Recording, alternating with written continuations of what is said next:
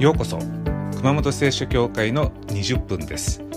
熊本聖書教会の礼拝メッセージをお届けいたします。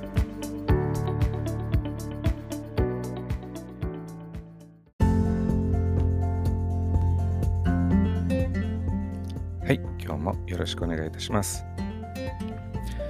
えー、今日の聖書の箇所はマタイによる福音書の25章14節から29節。マタイによる福音書25章14節から29節です。お読みします。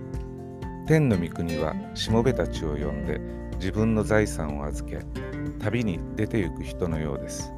彼はおのおのその能力に応じて一人には5タラント一人には2タラントもう一人には1タラントを渡しそれから旅に出かけた。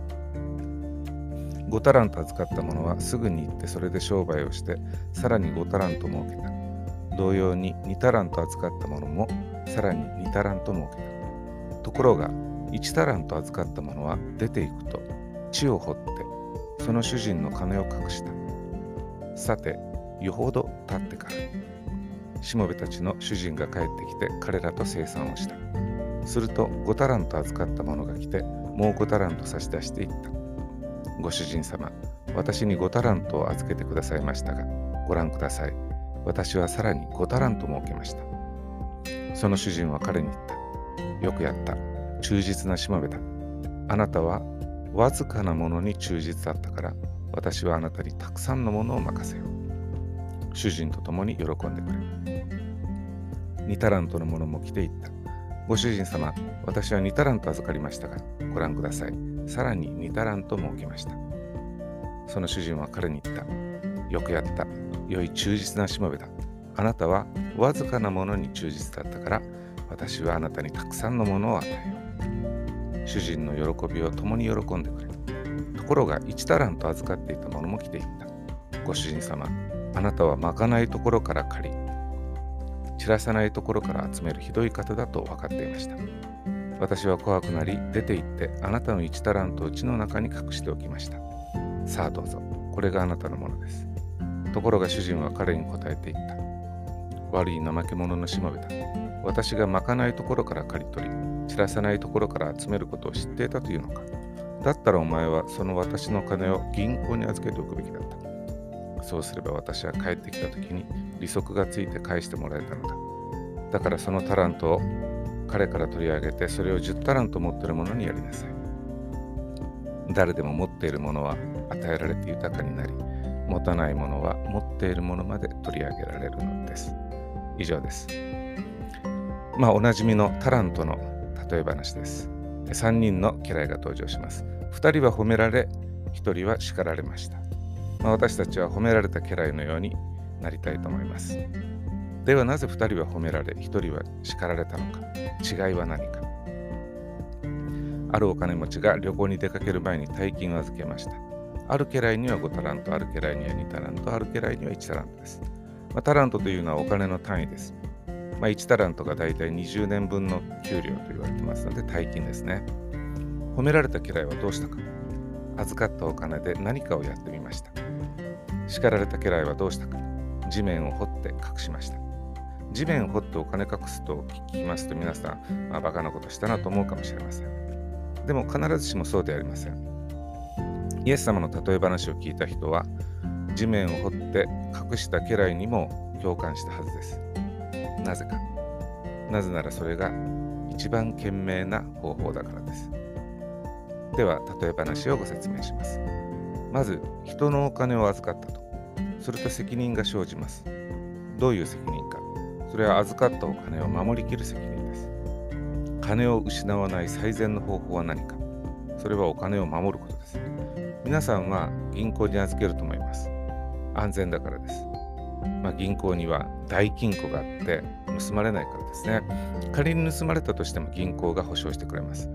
ところが、イエス様がおられた1世紀はですね、今みたいな銀行はないわけですね銀。銀行業者は家で預かったりしたわけです。そうしますと、今のような金庫はありませんし、防犯カメラもありません。あるいは業者が持ち逃げ持ち逃げするかもしれません。1世紀の銀行にはリスクがありました。当時のユダヤ人の言葉が残っています銀行は信用できないからお金を守る最高の方法は地面に隠すことであるとこういう言葉が残っていますね、まあ、地面に隠したら自分しか隠し場所は知らないわけです。で銀行は信用できないと1世紀の人たちは思っていたようです。1タラントを預かった家来は当時最高のセキュリティの場所で主人のお金を守りきったわけです。ところが地面に隠した家来は叱られました。イエス様の話を聞いた人は驚いたと思います。えなんで叱られるの？なんで叱られたのか。その答えは確実に安全な場所で保管したからです。まず14節をご覧ください。天の御国はしもべたちを呼んで自分の財産を預け旅に出ていく人のようです。と家来はなぜ叱られたのか。天の御国の恵みの取り扱い方を間違えたからです。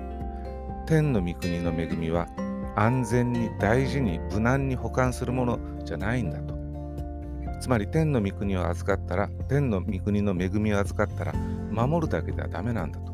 現状維持ではダメなんだと。逆だということです。天の御国の恵みは活用してこそ生きてくるんです。5タラント預かった人はなぜ褒められたのか。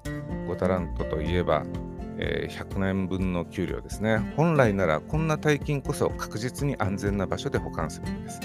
でもこの家来はそうしませんでした。だから主人は褒めました家来の度胸を褒めましたリスクを恐れなかった勇気を褒めました主人はなぜ喜んだのかこの家来がリスクを覚悟で活用したからです主人にとってお金は問題じゃありませんでした。21節を見てください。よくやった忠実なしもべだ。あなたはわずかなものに忠実だった。わずかなものに忠実だった。5タラントっていうのは家来から見れば大金ですけど、主人にとってはビビたるものでしかなかったんですね。主人は自分のお金を増やすことに興味はありません。なぜならお金を隠した家来から1タラントを取り上げて5タラントの家来に与えてるからです。お金が大好きなら自分の財布に戻すはずです。主人にとってはわずかなお金でした。むしろ主人は家来のお金の使い方に興味があったんですね。挑戦に興味がありました。だから挑戦しない家来からお金を取り上げて挑戦する家来にお金を移しました。5タラントを活用した家来と1タラントを守った家来の違いは何かここに現れているのは正反対の心構えです。1タラントの家来は人目線で物を見ました。主人は自分をどう評価するだろう自分がこうやってみたいとかああやってみたいじゃないんですね。人は自分をどう見るだろうかから始まるわけです。24節。ご主人様、あなたはまかないところから刈り取り、散らさないところから集めるひどい方だと分かってました。ああ、この主人は私が失敗したら責めるなと。25節。私は怖くなり1タラントを地の中に隠しました。リスクがないとは言い切れないと。もし挑戦して失敗したら主人に批判されるな。自分の評価が下がるな。どうすればいいか。この家来の答えは一番失敗しない方法がいい。つまり今あるものを守るだけでした。この家来は、えー、人に認められるためにやるわけです。この家来にとって物事は2種類です。成功するか失敗するか。この人にとって完全な人優秀な人とはどういう人か。それは失敗しない人でした。だから失敗しそうなこと新しいこと難しいことには挑戦しなかったのです。おかげで失敗はしません。その代わり成長もしない。新しいことは学べない。経験値が増えないんですね。5タラントの家来は正反対でした。成功するためにやるんじゃないと。人に認められるためにやるんじゃないと。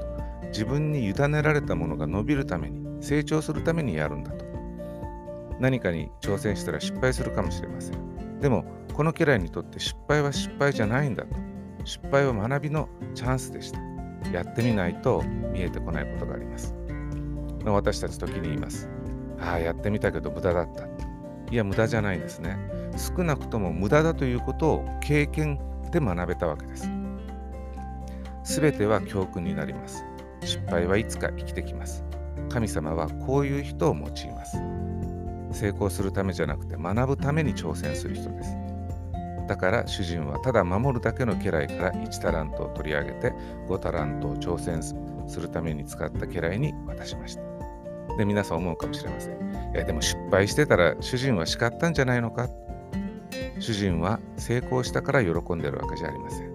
家来が忠実だったから喜んでるんです。信仰が与えられてると、精霊が与えられると、与えられていると、与えられているもので何かやってみる忠実さです。皆さん、打率を上げようと思えばどうすればいいか。それは打てるピッチャーの時だけ打席に立てばいいわけです。1タラントを預かった家来は成功率にこだわるから失敗率を下げようとしました。でも天の御国は打率じゃありません。天の御国は打席に立つ回数です。空振りしても凡打になっても打席に立ち続けてバットを振ってみる。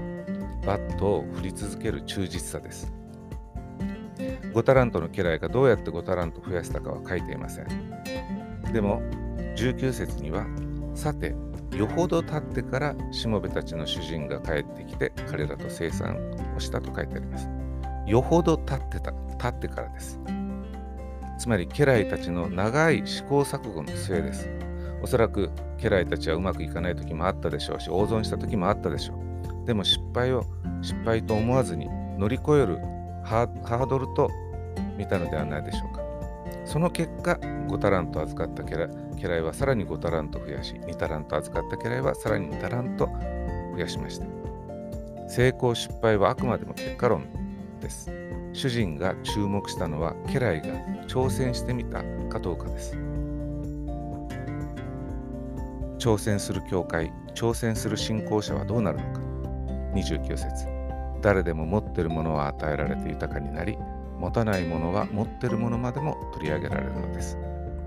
やってみる教会、やってみるキリスト者はますます与えられます。まあ、例えば教会にお誘い誰かお誘いしてると断られると。でそうすると打率は下がり続けるわけです。でも誘ってみないと何も学べません。礼拝をオンラインで配信する教会増えました。最初は音も悪い、画質も悪いと。でもやり続けないと改善もしません。神様は挑戦するものに与えてくださり、失敗するごとに教会を豊かにしてくれます。投資には未来があります。お金を地面に埋めたらお金は失いません。でも失われる大事なものがあります。それは未来です。主人が求めたのは天の御国の恵みの可能性です。新しい試みに挑戦していきましょう。新しく何か学んでみましょう。その結果、試行錯誤するでしょうし、失敗も山ほどやらかすかもしれません。でも、やるごとにさらに何か与えられます。やってみる人か、やっている人にあれこれ言う人か。皆さん、私たちはどっちになりましょうか。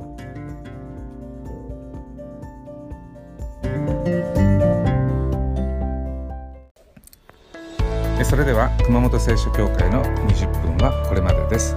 ご視聴ありがとうございました。また来週